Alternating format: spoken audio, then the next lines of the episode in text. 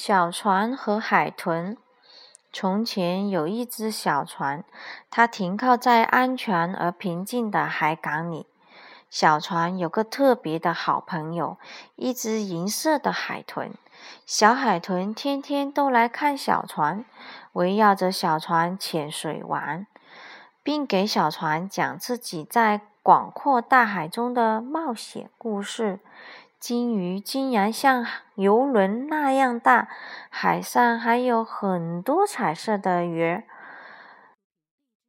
以及各种不同的海鸟。小船每天都能看到其他船只在海洋里来回穿梭，于是他非常想跟他们去冒险，但是他不知道离开这个安全的港湾以后会怎样。一天，小船将自己的想法告诉了小海豚。小海豚许诺说，他会带着小船出海，然后再带着小船安全的回家。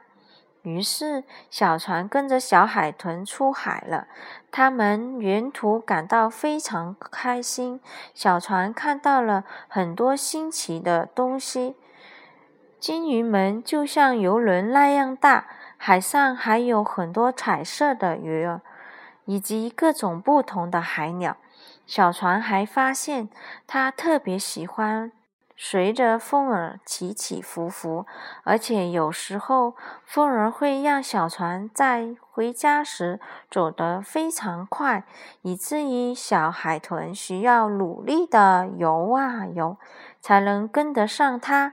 从那以后，小船每天都要出海旅行，而等到晚上的时候，风儿和小海豚都会带它回家。故事讲完了，故事选自于《故事之道怎么办》。